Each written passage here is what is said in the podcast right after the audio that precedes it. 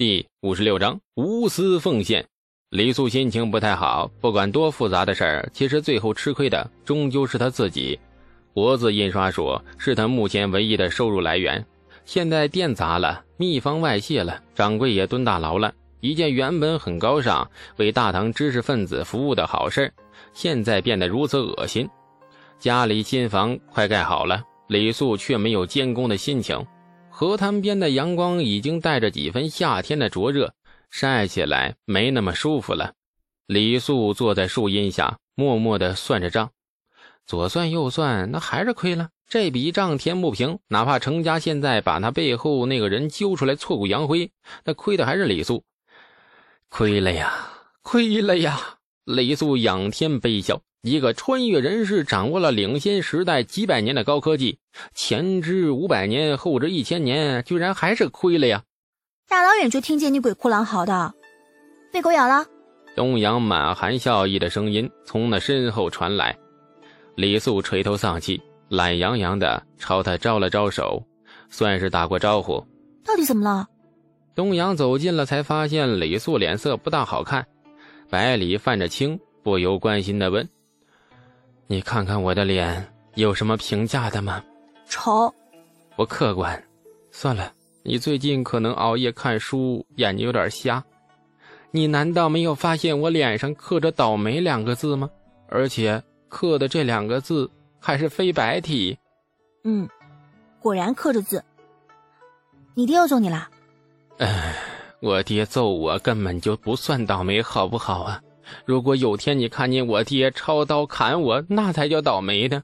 东阳愣了一下，接着扑哧的一下笑出声，笑声里一张写满字的纸出现在东阳面前。做甚啊？为朝廷做贡献。李素义正言辞，表情正义的欠抽。啥贡献？上次在河边滩，我用泥土做模型，你还记得吗？记得。知道我做的是什么模型吗？不知道啊，指了指这张纸，李素说：“它叫胡子印刷术，有了它，我大唐的书籍普及率高的令人发指，一年之内便能够实现人人有功练、人人有书读的大同境界。吾皇文治武功远迈古今。”嗯嗯，你想要多少钱？白送。不信，说实话。耶。这点信任都没有，友谊走到尽头了吗？哼哼，绝交！指着秘方，李素一条一条的解释。东阳睁大了眼睛，很快明白了胡子印刷术的奥妙。这是一个了不得的东西啊！有了它，大唐的书籍会越来越多，文人士子也会越来越多。父皇所期者，无非文治与武功。如今武功已令万邦臣服，而这个印刷术。可以帮父皇实现文治，你想出来的？当然。那你现在要把它白送给朝廷？对。你疯了？这不像你啊！你可没有这么无私。以前那个死要钱的你呢？李素开始反省自己的人品，有意走到了歧路，朋友做不成了。冲着以前救过东阳一条命，而且事后谢恩图报未遂的光辉事迹来看，这李素觉得自己在东阳心目中的形象应该是高尚的，应该是伟岸的，脱离了低级趣味的。但是东阳现在的表现告诉他，他错了。没关系，李素确定这个女人最近一定熬夜看书看瞎了，不跟她计较。我无私向朝廷献秘方，我怎么就疯了呢？啊，我就不能伟大一次吗？李素觉得自己很有必要和他讨论一下自己的人品问题。这不是你啊，这真的不是你啊！你是不是发烧了？呀，我听出来了，你在讽刺我高级黑呀！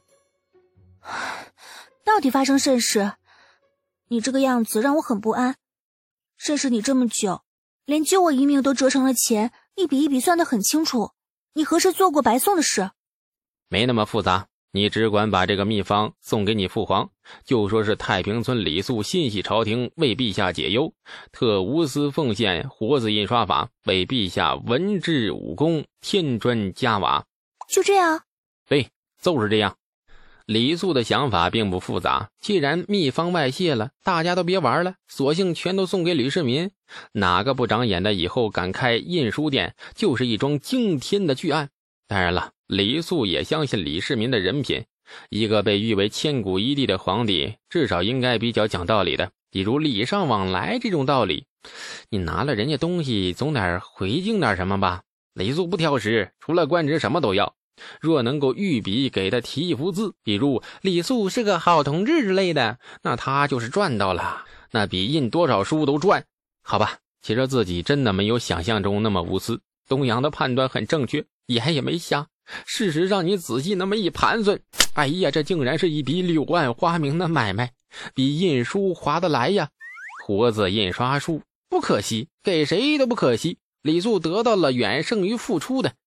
心里面的如意算盘那是巴拉巴拉巴拉巴拉响，李素脸上的笑容愈发的荡漾了。此事，你跟你爹商量过没有？关我爹啥事啊？你别管，送上去便是。李素，你莫这样，我有点怕。真的，你还是要钱吧。要钱的话，你让我安心一点。说吧，你要多少？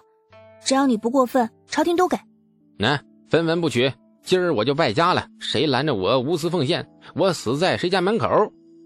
东阳这次进宫的心情很复杂，充满了无奈。人家哭着喊着，非要伟大一回，无私一回。身为李家公主，难道真拦着他？猜不透李素的心思，东阳只好乖乖听话。傻乎乎的呀，就被他忽悠的拿到秘方进宫献给父皇。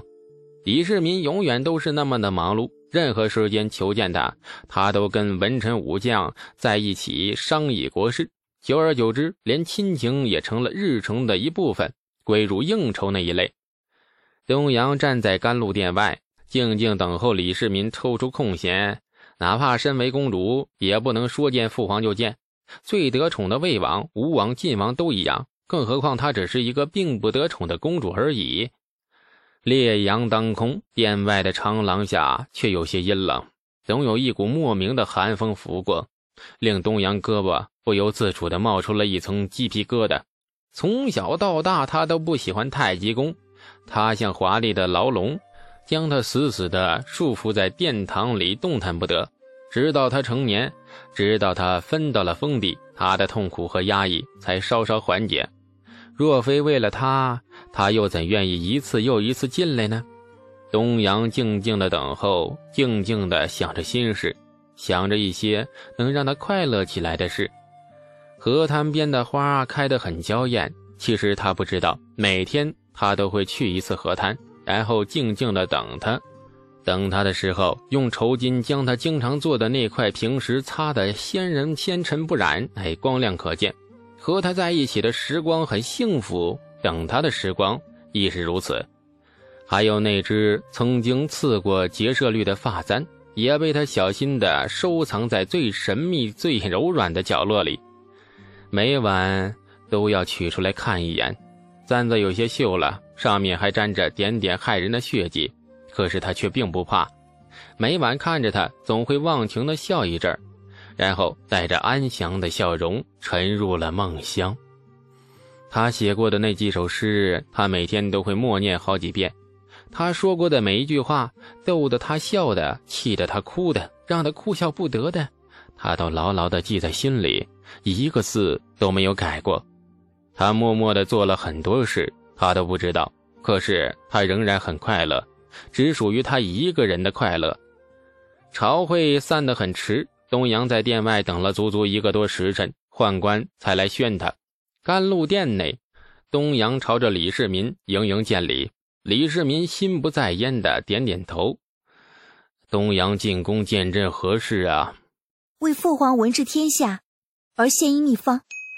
嘿，开场白很吸引人。李世民的思绪成功的从国事中挣脱出来，直视着他。此话怎讲啊？东阳默默掏出秘方，递上前去。生平第一次壮着胆子站在父皇身旁的咫尺啊！这东阳轻声的为他解释秘方的奥妙。李世民拧着眉，神情渐渐变得惊讶，不怒自威的脸孔充满了喜悦。哈哈哈哈哈！原来印书竟然有如此妙术，大善大善也呀！李世民大笑。东阳没猜错，父皇的野心很大，他要的不仅仅是天下无敌的武功，还要远迈古今的文兴盛世。众所周知，文兴盛世的基础就是教育，是书本，而眼前这个活字印刷术便解决了书本的难题。大唐的文治之兴，至此而打下了基础。好，好，东阳，此物你从何而来呀？这李世民笑得无比酣畅，真正是龙颜大悦。东阳垂头，神情颇有一些不自在。